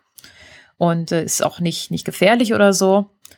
Und ähm, wenn diese Reaktion dann eben im Erd äh, oder, oder unter der Erde stattfindet, dann bildet sich eben erst dieses Bicarbonat, das heißt Kohlenstoff geht in ein, ähm, ein Molekül über, was im Wasser gelöst ist. Und im nächsten Schritt kann das ähm, Bicarbonat sich dann zum Beispiel mit Calcium zusammentun und bildet Calciumcarbonat. Und dann ist es ein Feststoff, dann ist es einfach nur Kalk. Und das bleibt dann da unten in der Erde und das Wasser läuft dann halt wieder irgendwo raus. Und das CO2 ist ein, zum Gestein geworden und bleibt dann da. Und wenn das da erstmal im Boden drin steckt, dann braucht das äh, zig Millionen Jahre, bis das wieder irgendwie durch irgendeinen Vulkan oder so an die Luft geschleudert wird. Das ist also ähm, eine unfassbar permanente Sache, also äh, schon, schon fast overengineert für die Menschheit. Ne? Also die Menschheit wird ja nicht so viele Millionen Jahre leben, denke ich. Aber es ist einfach, ja, also es ist, ähm, man, man kann auch sehr gut äh, sehen, wie viel CO2 man da reingesteckt hat und wie viel man wieder rauskommt. Also man kann sehr gut äh, nachvollziehen, wie viel CO2 man genau gebunden hat. Und es ist einfach ein sehr gut verstandener chemischer Prozess und einfach sehr, sehr lange gespeichert. Wieso steht nicht neben jedem Vulkan so ein Ding? Weil ähm, also die das das CO2 aufzukonzentrieren, dieses Direct Air Capture, das kostet wahnsinnig viel Energie. Und in Island steht das jetzt, äh, weil die haben ja Energie en masse. Es ist so, dass ähm, wenn ich jetzt da nach Island gehe und mir ähm, eine Tonne CO2, ähm, CO, äh, also negative Emissionen kaufe, äh, also das heißt, eine Tonne CO2 wird in meinem Namen aus der Atmosphäre ähm, entzogen, dann muss ich erstmal acht Jahre warten, weil die so eine lange Warteliste haben. Die können gar nicht so viel auf einmal aus der Luft ziehen. Und äh, ich muss einfach 800 Euro auf den Tisch legen für diese eine Tonne. Um und bei. Weil, und obwohl sie eben so, so sehr viel Stromüberschuss haben auf Island, beziehungsweise so günstigen Strom haben, der ganze Prozess einfach immer noch wahnsinnig teuer ist. Und äh, trotzdem werden jetzt ähm, größere Anlagen gebaut. Und äh, es ist halt auch so, je, je größer eine Industrie wird, desto günstiger wird das dann eben mhm. auch am Ende. Aber ähm, es ist, also die, die Energiekosten sind ein großes Hindernis dafür. Das heißt, es kann sogar sein, dass wenn man das nicht mit, ähm, ich nenne das jetzt mal grüner Energie betreibt, ähm, dann wäre es heute auch eigentlich gar nicht gut, das zu machen, weil sich das, also weil sich das dann nicht lohnt, also weil das der Erde dann nicht hilft. Ja. Okay. Genau. Wir haben jetzt ähm, über zwei Methoden gesprochen, die Pflanzenkohle und eben, dass man das CO2 auch der, aus der Luft holen kann und in die Erde pumpen. Ähm, haben wir denn damit jetzt schon alle Methoden abgegrast oder gibt es noch weitere, die dir einfallen? Ähm, also es gibt äh, noch alles rund um äh, ich pflanze was an. also das kann sowohl Seegras als auch äh, ähm, Makroplankton, aber Bäume und so weiter und vernässende Moore sein und so weiter und so fort. Äh, und das, woran ich selber forsche, ähm, Rock Science, ist ähm, die Verwitterung von Gestein. Und ähm, da kommt quasi derselbe Prozess zum äh, Tragen, der auch passiert, wenn man CO2 und Wasser in die Erde pumpt in Island. Nur, dass wir ähm, das an der Erdoberfläche machen. Und ähm, das funktioniert so, wir nehmen uns äh, Basaltgestein, also das kann auch irgendein anderes Vulkangestein sein. Und das zerreiben wir zu Pulver. Dankenswerterweise fällt auch äh, hier und da im Bergbau ähm, mal solcher ähm, Vulkanstaub ab, den man dann verwenden kann. Das heißt, man muss ihn gar nicht erst ähm, richtig mahlen dafür. Und diesen Staub, den können wir in Ackerfeld oder, oder in Ackerland einarbeiten. Und äh, was dann da passiert ist, äh, der Boden ist feucht. Pfeuchtigkeit ist schon mal gut. Durch das Pflanzenwachstum ähm, gelangt CO2 in den Boden. Das mhm. äh, ist einfach so, dass äh, Pflanzen CO2 aufnehmen und über die Wurzeln wieder ein bisschen CO2 abgeben. Und dadurch können sie den, den Boden ein bisschen ansäuern und durch diese Säure werden andere Nährstoffe mobil. Und wenn die Pflanze dann äh, Wasser aufnimmt, dann kann sie diese Nährstoffe mit aufnehmen und äh, ist dann eben satt und zufrieden. Und äh, durch diesen Prozess, aber durch diese Wurzelatmung heißt das, wird CO2 in den Boden eingebracht und ähm, da kann der CO2-Wert der Bodenluft dann 20 bis 50 Mal höher sein als das, was wir in der normalen Umgebungsluft haben. Das heißt, äh, im Boden habe ich also Feuchtigkeit und mehr CO2 und auch noch eine ganze Menge Bakterien, die da äh, ordentlich Radau machen. Und all das führt dazu, dass dieses Gesteinspulver sich ganz gut auflösen kann ähm, eben in Verbindung mit, mit, mit CO2 und Wasser und so. Und da äh, passiert dann wieder derselbe Prozess wie auch im Basaltgestein in Island. Das heißt, das CO2 wird transformiert in ein anderes Molekül, das Bicarbonat. Mhm. Bicarbonat liegt im Wasser vor und in dem Moment ist eben das CO2 kein Gas mehr, sondern äh, ein Stoff, der im Wasser gelöst ist und ist kein Treibhausgas mehr. Und wie macht man, wie macht man das genau? Also man ähm, pflanzt Bäume und andere Pflanzen ähm, auf einen Boden, wo man das vorher eingebracht hat und lässt das dann das so stehen oder? Genau, das kann man zum Beispiel machen. Also ich würde immer sagen, ne, wenn ihr irgendwas anpflanzt, haut immer äh, kurz das Vulkanpulver rein. ähm, also auf Acker, Ackerflächen ist es besonders gut, weil die ja äh, mindestens einmal im Jahr bestellt werden. Das heißt, man könnte es quasi jedes Jahr reinbringen. Und ähm, das Schöne an dem Vulkangestein ist auch noch, dass es äh, auch bisschen Phosphor und Kalium enthält und Magnesium und Calcium und so weiter. Das heißt, ähm, ich verwitter nicht nur das Gestein und binde dadurch CO2, sondern gleichzeitig setze ich auch mineralische Nährstoffe frei, was eben auch einen ganz schönen Düngeeffekt hat. Und äh, genau, ähm, klar, man kann das auch bei Aufforstung nehmen und so weiter. Und äh, es eignet sich besonders gut für nährstoffarme Böden und saure Böden, weil nämlich durch diesen Prozess auch der pH-Wert etwas angehoben wird. Und genau. Und äh, das Schöne ist auch hier wieder, wir haben einfach nur Technik angewendet, indem wir eben das Vulkangestein äh, zermahlen haben und in, an einen Ort gebracht haben. Und sobald das Vulkangestein im Boden ist, übernimmt die Natur den Job und zieht uns das CO2 aus der Atmosphäre.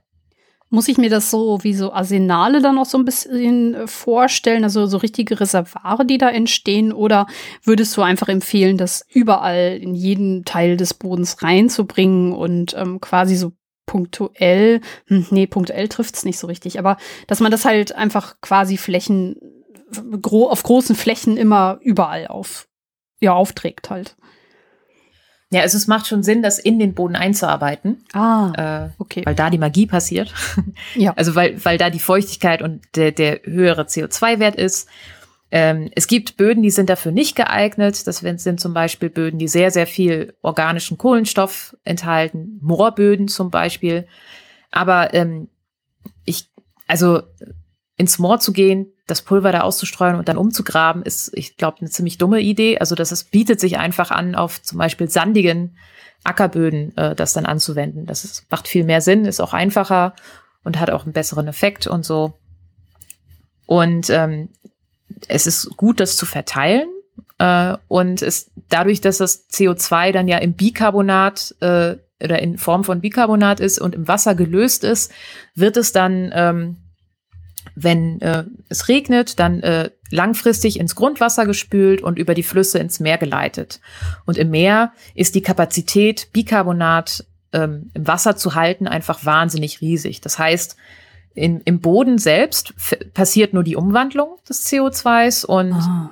ähm, über mhm. Jahre hinweg wird das dann langsam ins Meer transportiert und im Meer wäre dann der Speicher für das Bicarbonat und äh, auch hier kann dann wieder der letzte Schritt der chemischen äh, Reaktion stattfinden, dass das Bicarbonat sich mit Calcium oder Magnesium äh, wieder vereint und Calcium äh, Calciumcarbonat bildet, also wieder Kalkschalen von irgendwelchen Korallen oder einfach nur Kalksedimente und so. Und da, auch das ist, da geht es wieder Richtung geologischen Kreislauf und äh, Hunderttausende von Millionen Jahren Speicher. Die Frage ist, ähm, also man wann könnte denn das äh, CO2 dann wieder rauskommen? Also halt, man hat das, äh, wir gehen jetzt mal bis zum Ende und es ist dann im Meer. Was ist die, der Nachteil davon? Also kann das passieren, dass ähm, diese, dieses Reservoir wieder geöffnet wird und das CO2 dann irgendwie schlagartig freikommt? Ähm, kann das passieren? Also wenn, wenn es in Form von Bicarbonat im Meer ist und dann ähm, zu Kalkstein wird, dann lagert es sich normalerweise am Meeresboden ab Mhm. Und äh, also als, dann ist es ein Sediment, ein Kalksteinsediment und dann ähm, ist der Rhythmus eigentlich der der tektonischen Plattenverschiebung. Und das ah, ist dann so, ja, dass okay. ähm, an einigen Stellen der, der, der Platten driften sie auseinander, da entsteht neue ähm, äh, Kontinental- oder Ozeankruste und an anderen Teilen, da wird ähm, die Platte eben in, ins Erdinnere wieder ein, äh, zurückgeführt und wenn das passiert, dann würde der Kalkstein wieder zurück ins Erdinnere und irgendwann mal, wenn ein Vulkan ausbricht, dann kommt das CO2 wieder raus.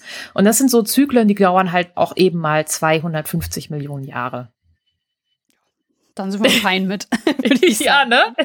Ja, also ich bin ja schon mit 1000 Jahren zufrieden, aber also das wäre dann so das Maximum. Ich glaube, länger ist nur, wenn man es wirklich auf den Mond schießt oder so.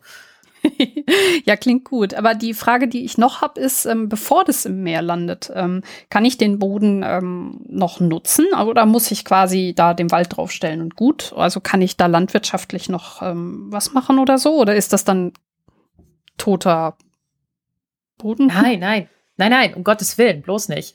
Äh, unser Ziel ist es ja nicht, Fläche einzunehmen, die normalerweise für was anderes gebraucht wird, sondern äh, das zu ergänzen. Ah, also wir wollen hm. auf keinen Fall äh, Fläche, die für Nahrungsmittel äh, benutzt wird, äh, irgendwie vernichten oder so. Und es, ähm, ich glaube, letztes Jahr kam ein sehr, sehr schönes Review-Paper raus. Da hat jemand äh, zusammengeschrieben, wie die Düngung mit Silikatgestein äh, nährstoffarme Böden äh, verbessern kann.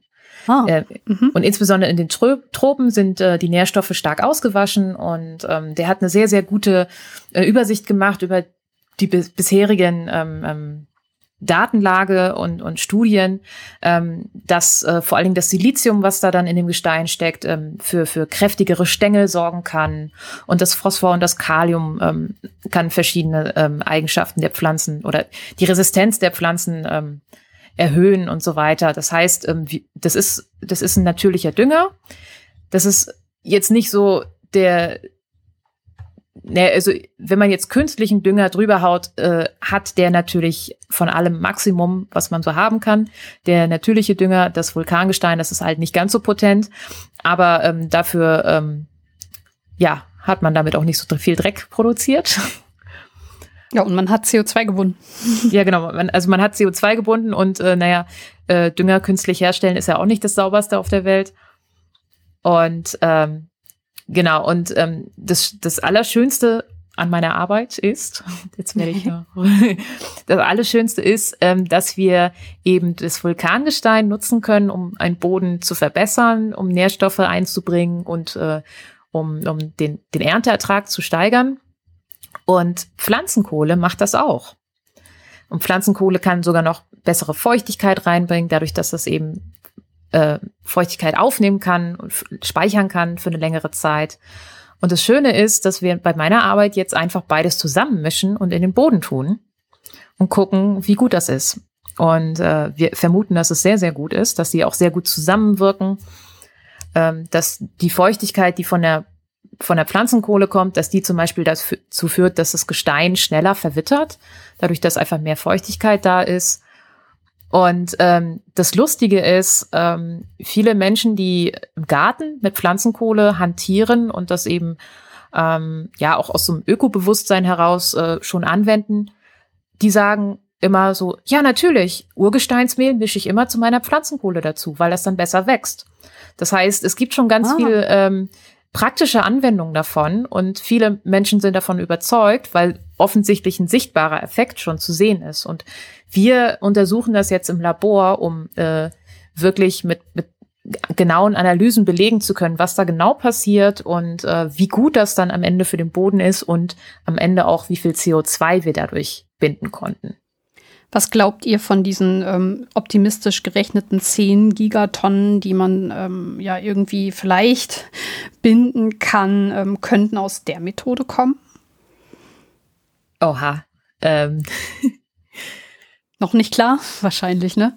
Oh, nee, nee, also, also es wäre, es wäre schön, wenn wir zum Beispiel mit der Gesteinsverwitterung eine Gigatonne erreichen könnten. Mhm. Und mit der Pflanzenkohle, ähm, da gibt's immer so geteilte Meinungen darüber, wie viel Biomasse werden wir zur Verfügung haben. Ja, stimmt. Ähm, mhm. Und davon Gute abhängig Frage. könnte es dann vielleicht eine halbe Gigatonne oder eine Gigatonne sein. Und äh, was ja auch so ein bisschen, ähm, oder was so spannend ist an dem Projekt ist, ob wir durch die Kombination der beiden Sachen vielleicht sogar noch mehr CO2 ah, binden können. Ja. Dadurch, dass ähm, wir stärkere Einlagung von Kohlenstoff im Boden haben, zum Beispiel, oder dadurch, dass mehr Biomasse entsteht und diese Biomasse könnte man ja auch dann wieder zu Pflanzenkohle zum Beispiel ver, ähm, verarbeiten oder einfach dadurch, dass wir, dass der Boden geschützt ist und nicht noch mehr CO2 verliert oder solche Sachen. Wie viel Gestein braucht man denn, um da wirklich nennenswert auch einen Anteil äh, zu binden? Bei dem Gestein, was wir verwenden, das ist das Eifelgold, äh, also Basaltgestein aus der Eifel. Mhm. Da brauchen wir äh, für eine T Tonne CO2 dreieinhalb Tonnen Gestein. Und das klingt sehr viel. Schon. Dadurch, dass das Gestein aber relativ dicht ist, ähm, ist das eigentlich so ein Big Pack. Ähm, das kennst du vielleicht von, von Baustellen, wenn die ähm, ihren Schutt in diese großen ja. Stofftaschen tun. Das ist eine so eine Stofftasche. Das ist dann einmal ein Meter, also so, so ein Würfel. Und das ist dann eigentlich doch nicht mehr so viel. Es ist natürlich ähm, klar, äh, wenn ich jetzt richtig große Mengen äh, binden möchte, dann brauche ich auch richtig große Mengen Gestein und dann ist es halt eine ordentlich viel Gewicht und äh, ordentlich viel Aufwand auch. Und ähm, da kommt dann auch wieder diese, diese Frage, wäre es nicht einfacher, weniger zu imitieren? Weil ja, es ist, es ist alles, es ist viel, viel aufwendiger, CO2 zu binden, als es freizusetzen. Oder ähm, als, als zu verhindern, es freizusetzen. Und es, man, braucht, man braucht Geld, man braucht Ressourcen, man muss, man muss es organisieren, man muss es quantifizieren. Und äh, es ist ein wahnsinniges Gehusche für etwas, was man vielleicht auch ganz einfach verhindern könnte. Genau, das würde ich gerne auch nochmal unterstreichen. Wir kommen einfach nicht drum rum, die Emissionen zu reduzieren. Ähm, dennoch haben wir mit diesen drei Methoden gute Chancen, ja, ähm, auch wieder CO2 aus der äh, Atmosphäre zu holen und ähm, negative Emissionen zu produzieren. Dennoch haben wir natürlich jetzt auch gelernt, dass alle drei Methoden noch so ein bisschen ihre Schwächen haben, beziehungsweise offene Forschungsfragen und ähm, insbesondere die ähm, Skalierbarkeit noch so ein bisschen fraglich ist. Ja, ähm, es ist meiner Meinung nach super wichtig, dass wir ähm, in der Wissenschaft diese offenen Fragen noch beantworten und uns ähm, ja so ein bisschen damit beschäftigen, wie wir diese Methoden skaliert kriegen, um halt wirklich auch eine Hilfe zu sein ähm, in diesem großen Puzzle, ähm, ja, um die Klimakrise ja zumindest abzuschwächen. Ähm, ja, deswegen bitte mehr Forschung, super wichtig, oder findest du nicht? Es ist ja so, ähm, es gibt ja immer die Befürchtung, ja, wenn wir CO2 aus der Atmosphäre ziehen, dann könnte das eine Legitimation dafür sein, dass wir weiterhin Kohle ja. ähm, verbrennen. Mhm. Und wenn man dann sagt, okay, ich habe ich hab jetzt hier Kohle verbrannt und damit eine Tonne CO2 generiert und äh, keine Ahnung, damit jetzt 100 Euro verdient oder so, ich müsste jetzt aber 800 Euro zahlen, um diese eine Tonne wieder zurückzuholen, dann äh, lohnt sich das nicht. Naja, wir sind auch immer noch bei den wohlwollend gerechneten 10 Gigatonnen, die diese ganzen Methoden zusammen aus der Luft ziehen. Da bleiben noch 30. Also das ähm, insofern geht ja, das ja, ja nicht das auf. So. ja, ja und ähm, also wenn wir diese diese 10 Gigatonnen erreichen wollen, dann müssen wir das, was wir heute an Industrie haben und es gibt ja schon kleine Industrien mit dem Faktor 1300 wachsen lassen in den nächsten 26,5 Jahren. Und das ist eine Wachstumsrate, die es so noch nie gegeben hat in der Industrie. Also selbst in, in Boom-Industrien wie dem Internet oder der Photovoltaik oder so ähm, gibt es, hat es solche Wachstumsraten bisher nicht gegeben und ähm, das ist sehr utopisch. Mhm. Ja. Und ähm, das, ähm, also was, was mir immer so ein bisschen Sorgen macht, außer dass äh, Politiker ähm, dann Wahlversprechen abgeben, die sie niemals halten werden können und die auch jedem wissenschaftlichen Stand äh, widersprechen. Ähm, was mir eben Sorgen macht, ist, ähm, wir brauchen diese Technologien auf jeden Fall, weil wir werden immer Emissionen haben, die wir nicht verhindern können. Und ähm, das ist aber, also das, die Rechnung geht nur auf, wenn wir beides haben. Wir müssen sowohl negative Emissionen haben, entwickeln, bis dann im Jahr 2050 wir dann diese Größe erreicht haben und gleichzeitig die Emissionen um 90 Prozent senken. Und diese Emissionsreduktion, die findet überhaupt gar nicht statt. Also ich, ich werde jetzt dafür bezahlt, dass ich das CO2 aus der Luft hole und ähm, ich sehe auch, dass es eine Industrie ist, die auch in Zukunft weiter sich entwickeln wird, mal schneller, mal weniger schneller und so.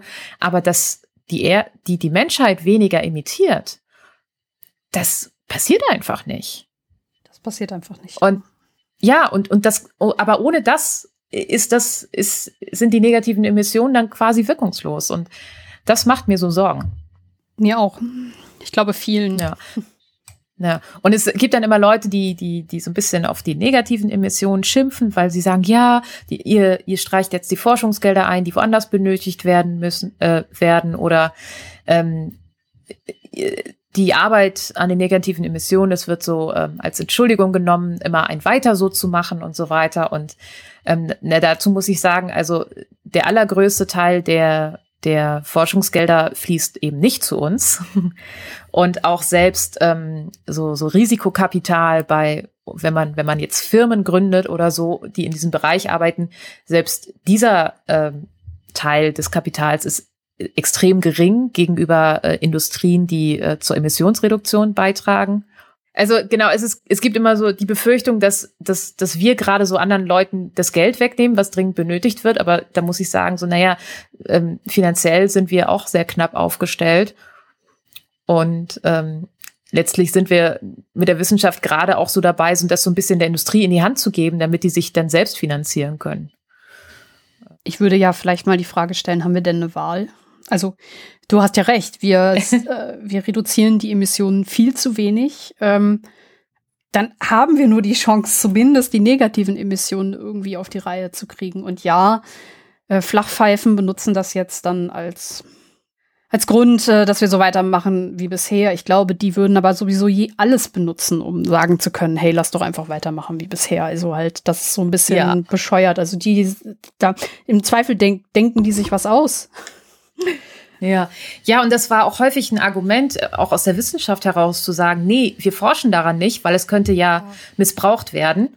Wo ich mir denke, so, ja komm, also alles Mögliche, was du erforscht, kann missbraucht werden. Und darauf zu setzen, ähm, dass die Politik jetzt doch mal die Emissionsreduktion äh, weiter voranbringt und ähm, wir dann einfach mal ganz alle ganz doll hoffen und so, darauf können wir uns einfach nicht verlassen, weil die Wissenschaft halt seit Hunderten von Jahren äh, ignoriert wird, wenn es ums Klima geht. Ich muss sagen, ich kann diesen Aspekt nachvollziehen und ähm, ich finde das auch ethisch total gut, dass sich die WissenschaftlerInnen diesen Aspekt ähm, angeschaut haben und da auch nachgedacht haben und gesagt haben, hey, ähm, vielleicht sollten wir es nicht machen, um ähm, die keine falschen Anreize zu setzen. Das ist in erster Linie, finde ich das erstmal gar nicht schlecht. Jetzt hat sich aber leider in den letzten Jahren rausgestellt, ähm, ja, dass dass die Intention zwar gut war, aber halt leider in die falsche Richtung geht. Und was ich halt total stark finde, und äh, da kommst du ins Spiel, ähm, dass die Wissenschaft lernfähig ist und dass man dann halt sagt, okay, nee, ähm, jetzt sind wir an einem Punkt, ähm, wo wir eben diese Entscheidung nicht mehr aufrechterhalten können und wir lernen jetzt draus und jetzt investieren wir in diese Forschung. Also zumindest äh, in Teilen, auch wenn natürlich immer noch mehr Geld fließen könnte. Und ähm, ja. ja. Ja, aber also ich muss, äh, ich muss schon sagen, ich, ähm, ich bin auch schon verbal angegriffen worden dafür, dass ich das mache. Eigentlich immer nur von Wissenschaftlern, die äh, eine schöne lange Karriere hinter sich haben und zu jeder Zeit die Möglichkeit gehabt hätten, auch für eine bessere Welt einen Beitrag zu leisten, aber ähm, dann doch lieber das geforscht hatten, was ihnen gerade in den Kram passte. Ach, ja. Ja, also ähm, wir, ich, ich, ich spreche dann halt auch gerne mit, mit, mit jungen Leuten, also die irgendwie jetzt einen Doktor machen oder einen Postdoc machen und so weiter. Und viele sagen, Moral hin oder her, wir müssen das jetzt erforschen, ja. weil wir es brauchen. Ja, leider. Und wenn die Wissenschaft es nicht erforscht, dann macht es die fossile Industrie. Die stehen nämlich bei uns vor der Tür und sagen, guck mal, wir haben hier Geld, wir wollen jetzt mal mitreden. Und dann müssen wir als Wissenschaftler sagen, so, nee, ähm, wir müssen unabhängig bleiben. Und das geht nicht, dass ihr euch jetzt einmischt. Äh, und ähm, wir Wissenschaftler müssen da, ähm, wir müssen, ich, also wir, wir haben ja, wir haben ja Peer Review und wir haben ja ähm, ne, einen gewissen Standard mit Daten umzugehen und so weiter. Und wir sind dabei, uns immer wieder selbst zu regulieren. Und wenn wir feststellen, eine Sache funktioniert nicht oder ist vielleicht gefährlich, dann ist es unsere Pflicht, das offen zu kommunizieren, alle anderen in, in dem Wissenschaftsfeld Bescheid zu sagen, so hier, wir haben festgestellt, das ist gefährlich, macht es bloß nicht. Und außerhalb der Wissenschaft funktioniert das nicht unbedingt. Da, da funktioniert dann Marketing und das ist, äh, ist, ist, nicht, ist nicht gut, nee. Ich finde das sehr gut, was du gerade gesagt hast und kann das total nachvollziehen. Ich ähm, kann nicht nachvollziehen, dass man dafür angegangen wird. Also ähm, ich vertrete ja sowieso die Einstellung, dass viele Grundlagenforschung oder die meisten Grundlagenforschungsthemen auch total wichtig sind. Und dieses hier, was der Menschheit vielleicht nicht den Arsch rettet, aber zumindest einen Teil dazu beiträgt, ähm, dass die Erde noch lebenswert ist, ist ähm, hundertmal sinnvoller als ähm, ja als als vieles andere auf der Welt. Also insofern, ich glaube, das ist ganz ganz wichtig. Aber da kommt man auch häufig in so so äh, Diskussionen rein naja, man sollte ja auch forschen können, um des Wissensdurst willen oder der, der Forschung willen und nicht um eine bestimmte Anwendung dahinter zu verfolgen. Und da würde ich grundsätzlich sagen, ja, das finde ich auch, aber wir befinden uns gerade in einer absoluten Notfallsituation. Ja, auf jeden Fall. die, die auch dadurch äh, hervorgerufen wurde, dass ähm, die Leute immer nicht so ganz anwendungsorientiert geforscht haben. Also ne, ich sehe ich sehe seit 50 Jahren die Klimakrise auf mich zurollen, weil ich, äh, keine Ahnung, seit 50 Jahren Polarforschung mache und so und ähm, denke mir so, ja, wieso? Ich habe doch jetzt äh, Weltklimarat-Report geschrieben, jetzt habe ich doch alles gemacht und äh, jetzt liegt die Verantwortung bei der Politik, was zu machen und das funktioniert dann halt nicht.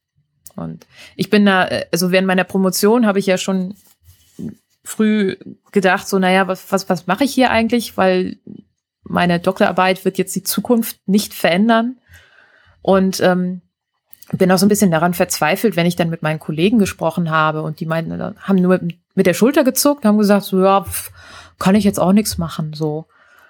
Und jetzt habe ich mein Forschungsfeld gewechselt zu, hin zu negativen Emissionen und ich kann sagen, doch, man kann was machen. Man kann die, die Richtung vorgeben, wo dieses Thema der negativen Emissionen hingehen soll. Dass wir nämlich äh, unsere Daten immer und immer wieder in Zweifel ziehen und überprüfen und wirklich anzweifeln, ob wir da wirklich eine Tonne oder 0,8 Tonnen jetzt gerade gebunden haben. Und dass wir, ähm, weil wenn wir uns, wenn wir, wenn wir eine Schätzung machen, wie viel CO2 wir binden und das einfach äh, falsch gerechnet ist, und das dann aber im großen Stil umsetzen und äh, fest damit rechnen, dass es funktioniert und eines Tages feststellen, dass wir uns verrechnet haben, dann ist das Klima kaputt. Also noch kaputter, als es jetzt schon ist.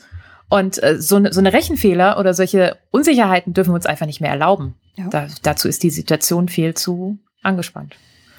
Ich bin ganz bei dir und würde aber gerne ergänzen wollen, dass ähm, das eine das andere nicht ausschließt. Also ja. Zusammenhänge zu wissen, äh, die Bevölkerung und ähm, ja alle auf der Welt aufzuklären, indem man diese Reports rausgibt, ähm, ist genauso wichtig wie eben, ich sag jetzt mal, die Chancen, die man noch hat zu ergreifen und eben ähm, zum Beispiel dein Forschungsfeld weiter voranzutreiben. Schon. Auf der anderen Seite muss man sich auch mal fragen, also es gibt ja mehrere IPCC-Reports und so weiter und das die, die Leute machen das ja alles ehrenamtlich, ne? Und die lassen ihre eigentliche Forschungsarbeit da auch extrem liegen. Darunter leiden dann halt andere Leute, ähm, dass sie zum Beispiel die Doktorarbeiten nicht betreut werden und so. Und ähm, es gibt halt auch viele Stimmen, die sagen so, naja, was hat das jetzt alles gebracht? Und Aufmerksamkeit. Ja, auf jeden Fall. Und ähm, dass, dass auch jeder von uns äh, ähm, das nachlesen kann, was da drin steht und so, dass es einfach öffentlich zugänglich ist. Aber ähm, es muss auch irgendwann mal der Punkt kommen, wo, wo dann der nächste Schritt kommt. Und das fehlt im Moment. Und deswegen kommt man eben auch sehr schnell an den Punkt, wo man sagt, so, ich weiß nicht. Und ja, also das ist so ein Spannungsfeld, klar. Dennoch ähm, ist es ja super, dass es diese Forschung gibt und ähm, dass wir jetzt etwas ausführlicher über drei Methoden geredet haben, die uns eine Chance geben, auch negative Emissionen realistisch wir haben ja eben schon von den ganzen Wundertechnologien geredet, die eigentlich Verarsche sind oder zumindest ähm, das Potenzial haben, ähm, nicht wirklich was zu bewirken. Ähm, das ist immerhin schon mal gut. Und ähm, das ist wirklich cool zu wissen. Ja, es ist auch so, ähm, es gibt ja Emissionen, ähm, die kann ich verhindern. Ja, ich, ich wenn ich, wenn ich nach Dubai fliege, äh, warum auch immer, ähm, dann äh, kann ich mich entscheiden, ob ich von Hamburg nach Frankfurt fliege oder ähm, den Zug nehme. Also ich kann bewusst bestimmte Emissionen sehr gut vermeiden. Ich kann den Flug auch ganz lassen. Und äh, es gibt aber Emissionen, die können wir nicht verhindern. In der Landwirtschaft kommt, wird viel emittiert, auch durch Viehhaltung zum Beispiel, aber auch bei der Zementherstellung. Äh, es gibt wenn man Zement herstellt, also Kalk brennt und daraus äh, Brandkalk herstellt und so, da gibt es keine andere Methode, als dass da CO2 entsteht. Man kann das natürlich abscheiden, unter die Erde pumpen und so. Das geht natürlich, aber ähm, wir haben einfach immer so ein paar Stellschrauben, die sind extrem schwer oder gar nicht. Ähm, also äh, Emissionen, die einfach gar nicht abzustellen sind. Und Dafür lohnt sich dann vielleicht wieder der Aufwand, in dem, wo wir dann tonnenweise Gestein aufs Feld tun oder, oder das in Island eben aus der Luft ziehen und so. Aber für äh, so, eine, so, so ein Spaßflug von, von, keine Ahnung, Frankfurt-Paris oder so oder ähm, keine Ahnung, ich muss jetzt das hell, hellst erleuchtete Haus haben oder ich muss unbedingt mein Kohlekraftwerk im Vorgarten noch weiter betreiben oder solche Sachen, ähm, die sind wirklich völlig unnötig und die lassen sich äh, vergleichsweise leicht abstellen. Und da darf es nie dazu kommen, dass man sagt, okay, wir haben jetzt hier eine Technologie, mit der wir CO2 binden, um unser Kohlekraftwerk weiter zu betreiben. Das ist der völlig falsche Ansatz. Würde ich auch sagen. Das heißt, wir stellen raus äh, als Fazit von unserem Gespräch, dass wir eine Kombination brauchen und ähm, negative Emissionen halt super hilfreich sind, insbesondere an den Stellen, wo wir gar nicht auf CO2-Emissionen verzichten können, ist es ein wichtiger, wichtiger Baustein in dieser ganzen Rechnung.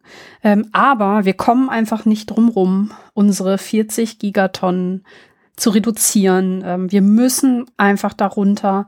Ansonsten haben wir nur noch sechs Jahre, um ähm, 1,5 Grad zu halten. Und ja, wenn wir uns auf zwei äh, einigen, ähm, ich will jetzt gar nicht urteilen, wie sinnvoll das ist. Wenn ihr mich fragt, ist es das nicht? Dann haben wir noch 23 Jahre und wir müssen einfach runter von unseren ganzen Emissionen. Ja, ähm, ich danke dir, dass du dieses Thema noch mal so gut auf den Punkt gebracht hast und diese drei Methoden auch vorgestellt hast, die, glaube ich, viele gar nicht so richtig auf dem Schirm hatten und das auch gar nicht so beurteilen können, was wird da eigentlich gemacht und welche Chancen haben wir. Ähm, hoffen wir, dass Pflanzenkohle und ähm, ja dein Gesteinsverwitterungsthema, dass ähm, das Gang und Gäbe wird, dass das skalierbarer wird und ähm, ja, dass wir eine Kombination aus den beiden Sachen eigentlich immer, wenn wir irgendwas anpflanzen, in Zukunft benutzen werden und dass auch die Filteranlagen, die auf Island ähm, schon benutzt werden, weiter hochgedreht werden und dass wir ja dem Ziel etwas näher kommen, mehr CO2 de, aus der Luft auch wieder zurück zu entfernen. Haben wir aus deiner Sicht denn jetzt noch was Wichtiges vergessen, was, äh, was du gerne den HörerInnen oder mir oder wem auch immer mitgeben möchtest? Äh, also was mir immer sehr wichtig ist, ist ähm, zu vermitteln, dass wir alle was tun können gegen die Klimakrise. Klar kann der Einzelne nicht die Welt retten, das ist natürlich ganz äh, selbstverständlich, aber ähm, wir können die Vorbilder sein, die wir immer so sehr vermissen. Ich erlebe das häufig, dass Menschen sagen so, naja, niemand macht mir vor, wie ich es richtig mache. Aber nur wenige Menschen kommen auf die Idee, es vielleicht einfach als erstes zu machen. Und äh, da möchte ich alle dazu ermuntern, äh, ja, zu dem Vorbild zu werden, was sie eigentlich immer vermissen. Wenn ihr könnt, installiert eine Solaranlage auf eurem Balkon, so dass alle Nachbarn es sehen können und dass die neugierig werden und nachziehen. Oder wenn ihr könnt, dann verkauft euer Auto und macht anderen Leuten vor, dass es möglich ist, in der Stadt ohne Auto zu leben oder wie auch immer. Oder wie, je, je nachdem, äh, welche Möglichkeiten ihr habt. Nicht jeder hat äh, dieselben Voraussetzungen, aber irgendwas lässt sich immer tun. Und die Politik hat lange nichts gemacht und die wird wahrscheinlich auch nichts machen und deswegen müssen wir das selber in die Hand nehmen und äh, selbst Vorbilder sein. Ich sage ja immer gerne, ähm, tut, was ihr könnt, aber nicht nichts. Genau. Ja, das ist schön. genau. Ja, dann, ähm, wie gesagt, bedanke ich mich bei dir. Ähm, ich möchte natürlich nicht unerwähnt lassen, dass du gerade zusammen mit anderen WissenschaftlerInnen ein Buch rausgebracht hast, wo du deine Forschung vorstellst mit dem Twist. Ähm, ja, da geht es um Weltrettung und wie ähm, gewisse wissenschaftliche Fragestellungen und die Antworten darauf die Welt retten können. Und ich glaube, mit diesem Thema sind wir der Weltrettung näher als mit fast jedem anderen Thema, denn ähm, das ist die drückendste Krise, die wir gerade haben. Und ähm, negative Emissionen können einfach helfen, uns den Arsch zu retten. Und ja, falls ihr da tiefer einsteigen wollt, ähm, werde ich das Buch ähm, in den Show Notes verlinken und auch einige deiner Science Slam Videos werde ich dort verlinken, denn auch das ist noch etwas, was du machst. Du machst nämlich Wissenschaftskommunikation und ähm, deswegen freue ich mich mega, dass du äh, einen Teil deiner Forschung hier bei mir im Podcast vorgestellt hast. Ja, es hat mich sehr gefreut, zu Gast zu sein. War sehr schön. Ja, in diesem Sinne würde ich sagen, machen wir den Sack an der Stelle zu. Und ich richte meine Worte noch einmal an euch, liebe HörerInnen.